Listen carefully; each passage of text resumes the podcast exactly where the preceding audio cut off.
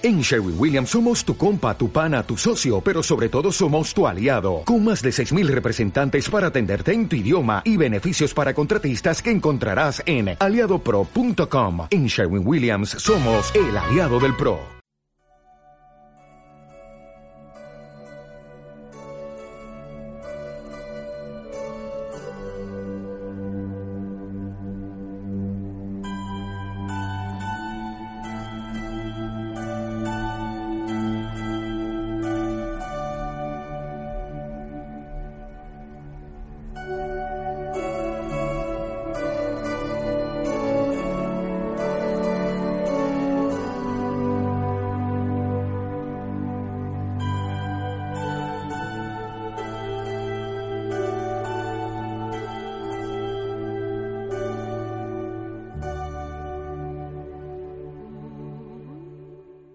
Una de las muchas preguntas que nos han hecho otras veces y, que sale mucho en la tele, ¿no? Cuando con el tema de, de los desahucios, la gente se pregunta por qué si yo debo X dinero y me quitan y entrego mi vivienda, ¿por qué, ¿por qué no solo me quedo sin vivienda, sino que encima me puedo quedar tranquilamente debiéndole dinero al banco. Eh, pues sí, Manuel, así es. Eh, es cruda la realidad, pero es esa, no hay otra, ¿no? Eh, partamos de que ni yo ni ninguno de los dos que estamos aquí en la mesa, ¿no? somos abogados, ¿no?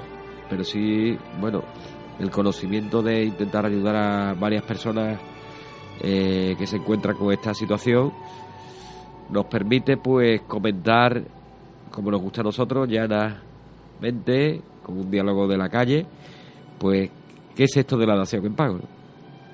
Bueno, pues sí, como comentaba los americanos o, los países anglosajones en general.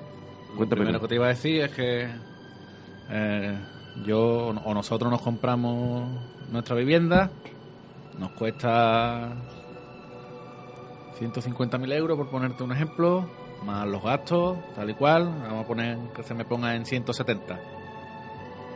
Sí. Pero a la hora de que si te tienen que desahuciar, tienen que quitar la vivienda, lo que sea, tú no respondes solo por 170. Tú respondes por más de eso. Efectivamente. Y eso algunos no estamos empezando a enterar ahora, ¿no? Eh, porque realmente eso Nadie te lo dice cuando firma una hipoteca, ¿no? Ni tampoco tú prestas la atención de leer bien la escritura. Es una ¿eh? de las cosas que hemos dicho aquí muchas veces. Primero que tenemos que... que mucha gente no sabe ni qué es la escritura de... que no, no sabe ni que existe la escritura de su hipoteca, no solo la escritura, la de la casa. No son solo las de la casa, son las de la... y eso viene en las escrituras... Eso es la, en la época última esta que hemos vivido, que se compraban pisos como yo, que compraba churro. Cuando ibas al notario, lo que siempre hemos dicho, el tipo de interés, el Euribor más no sé cuánto, cuántos años, cuánto es la cuota. Y para usted de contar, lo que te contaban. Y efectivamente, suele haber. Hay, hay personas que la ponen incluso en una misma escritura, escritura, pero lo lógico son dos escrituras. Uno la hipoteca, o sea, las condiciones de la hipoteca, como tú hablas, la mayoría se fija eso en el tipo de interés y la cuota. ¿Cuánto voy a pagar al? Ya está. Y no se preocupan de si luego la economía va en sentido ascendente o descendente, el tipo de interés, la referencia, los intereses de demora, en fin, la responsabilidad hipotecaria, de eso nada. Es más, nos molesta el notario cuando un notario que empieza a leer la escritura casi nos molesta y estamos diciendo, abreve usted ya que me quiero llevar las llaves y el mando del garaje para poder abrir y aparcar ya mi coche, ¿no? Y está luego la escritura de, de, la, de la compraventa, ¿no? En sí, ¿no? De la vivienda. Pero el problema es que ni nadie nos lo dice, como decía, como comentaba yo antes, ni nosotros nos preocupamos realmente por mirar qué es eso de la responsabilidad hipotecaria. Y bueno, la responsabilidad hipotecaria es como su palabra dice, por lo que respondes al firmar una hipoteca. Y si, como comentabas tú, Manuel, firmas 100.000 euros con todos los gastos, no sé qué, 170 hablabas tú, ¿no? En tu ejemplo, ¿no? 170 con todos los gastos, evidentemente no vas a responder por 170. ¿Por qué? Porque si tú a día de hoy firmas y mañana ya no pagas ninguna cuota más, te van a exigir 170 más los intereses, intereses de mora, los gastos judiciales. ¿Por qué? Pues porque la entidad que te ha conseguido el crédito, normalmente una entidad bancaria, eh, acreedora de este préstamo, va a eh, necesitar eh, realizar una serie de gastos para ejecutarte. Y tú seguramente pues te puedas llevar en la vivienda, disfrutándola o no, pero durante al menos, al menos, al menos un año y pico o dos aunque tal como están las cosas te puede llevar hasta cuatro o cinco años sin haber pagado una sola cuota. Todo esto, evidentemente, los bancos se tienen que proteger de alguna forma. Y la ley establece que hay un límite que va referenciado en relación al capital que se presta, pero hay unos límites, ¿no? Unos límites para los gastos judiciales, unos límites para los intereses de mora, y eso se concreta en la escritura hipotecaria. Pero entonces tú no vas a responder por los 170, sino que vas a responder por 170 más gastos de intereses, intereses de mora, gastos judiciales, gastos de ejecución en sí, ¿no? Estamos hablando que a lo mejor una hipoteca de las que se haya firmado de hace los últimos, la época está maravillosa, pues que una vivienda, como, como, estamos hablando, de 150 más los gastos se te va a lo mejor a 170, pero tú al final tienes que responder por 220 o 230 mil euros tranquilamente. Pues sí. Y si ahora resulta que, que por lo que sea no puedes pagar, tienes que entregar la vivienda, ahora la vivienda resulta que vale menos que valía antes, el banco la subasta y la subasta por 125, pues tranquilamente tú te puedes quedar debiendo un buen dinero, ¿no? Efectivamente. Esa es la polémica, la polémica que tenemos candente ahora mismo y donde diferentes asociaciones, plataformas, colectivos, en general, reclaman lo que se llama la dación en pago. Es decir, la posibilidad, como tienen los países anglosajones, de entregar esta propiedad, esta vivienda, y de cancelar la deuda. Es decir, que la entidad acreedora no los puede exigir. ¿Estamos de acuerdo o no? Pues hay peros, ¿no? Hay peros, hay peros. Hay peros, ¿no? Hay peros, porque claro, evidentemente... Por ejemplo, aquí en, en el mercado hipotecario nuestro, el que asume el riesgo y por eso puedes entregar tu vivienda y quedarte debiendo dinero, en este caso es el comprador de la vivienda.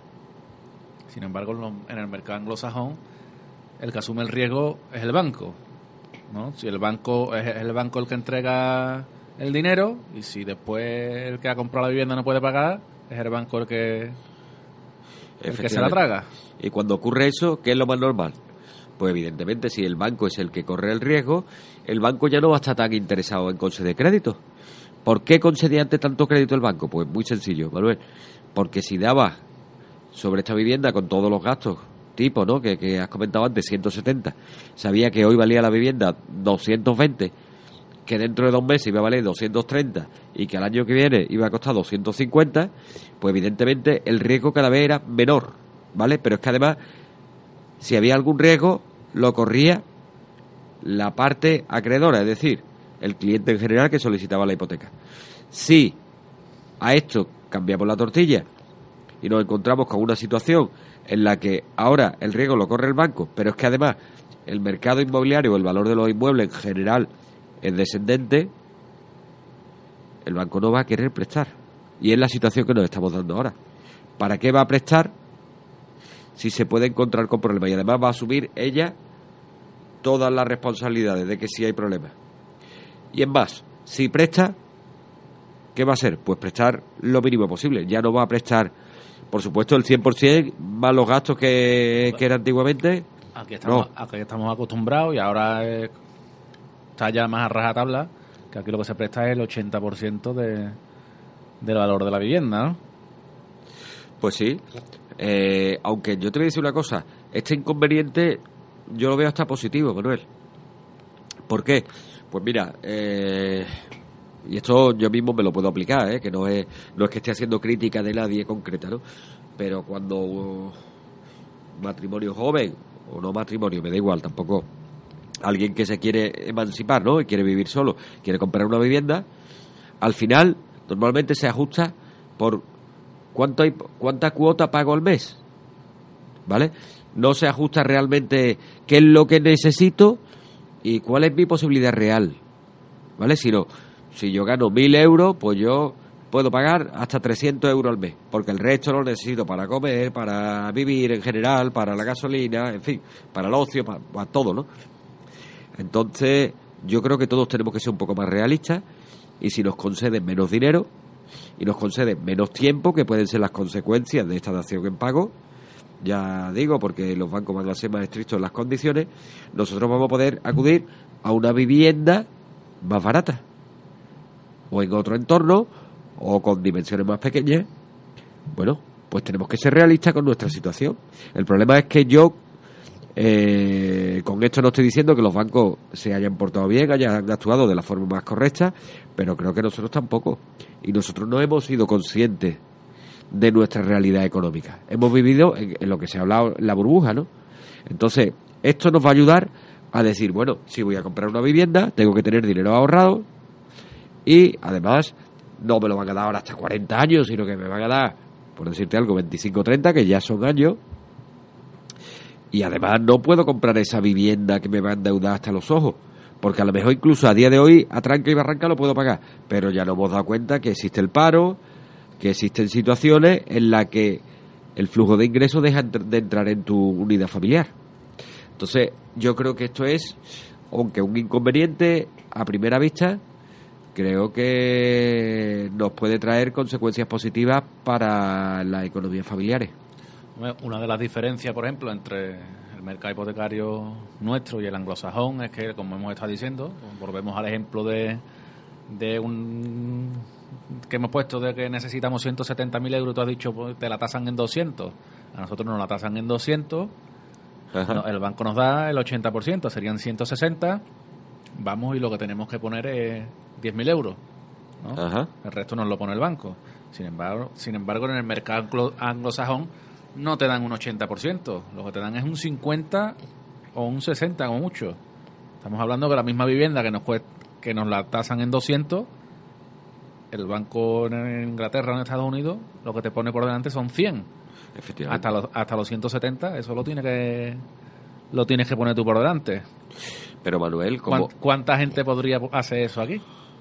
No, eh, Manuel, a lo mejor lo puedes hacer, pero te tienes que ir, ya digo, a unas dimensiones más pequeñas o a, otro tipo de vivienda. Verá lo que le ha ocurrido, creo que a todos nuestros padres, en general, ¿no? Eh, porque antiguamente existían las letras estas que se firmaban, que nosotros las hemos conocido en los contratos privados, pero eh, había muchas más cuotas antes de acceder a la vivienda, porque tú te llevabas varios años pagando la vivienda antes de acceder a ella y vas con tu chita. Da igual que tú fuera tu hucha particular y luego comprabas o la hucha particular lo fuera eh, haciendo, eh, eh, digamos, la hucha de la promotora, ¿vale? Pero al final ibas ahorrando unas cantidades y cuando accedías a la vivienda de verdad, pagabas una cantidad importante, pero habías, o sea, habías pagado una cantidad importante y financiabas una cantidad de eso, 50%, ¿vale? Esas son las consecuencias.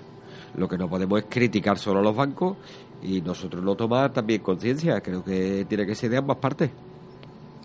Y si queremos la dación en pago, ya sabemos lo que hay. Con esto no estoy diciendo que no estoy de acuerdo. ¿eh? Evidentemente es una triste guasa, y valga la expresión, para familias que eh, o no eran conscientes en su momento de lo que era la responsabilidad hipotecaria o simplemente han tenido una mala suerte y se han encontrado con una situación en que han perdido su casa, que ahora o viven de alquiler o malviven como pueden, que además no tienen trabajo y los pocos ingresos que tienen se los van a embargar. ¿eh? por esta responsabilidad hipotecaria. O si mañana va a empezar a trabajar y cree que con esto va un poco a levantar cabeza, eh, bueno, hay unas limitaciones, así que ya tampoco no es el momento ni el encuadre para hablar de ello, que está el salario mínimo interprofesional sobre el que no te pueden embargar, pero creo que eso es harina de otro costal, no es, no es para, para ahora mismo. Yo creo que ha quedado un poquito, un poquito más claro, ¿no? La diferencia entre, entre un mercado y otro y que a lo mejor ahora nos gustaría tener el, el el mercado hipotecario anglosajón, pero hace cinco años el que nos gustaba era, era el nuestro, para poder comprar mucho, invertir mucho y, y a lo mejor el ideal es una mezcla entre ambos, ¿no? Hombre, la idea antes era, es, eh, porque hablamos entonces de millones de pesetas, si tengo 10 millones de pesetas, por decirte algo, yo no lo destino a una vivienda, la idea antes era, hombre, no te voy a decir 10 viviendas, pero lo destinaba a 5 viviendas, las señalaba y con eso tenía la oportunidad de especular con 5 viviendas. Esa ha sido la idea del español medio en general.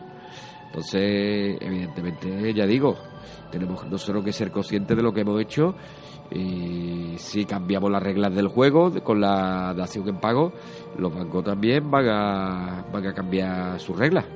¿Eh? Entonces vamos a jugar nuevos campos, nuevos campos de juego. No son solo las reglas para un solo equipo, sino que van a cambiar las reglas en general del juego.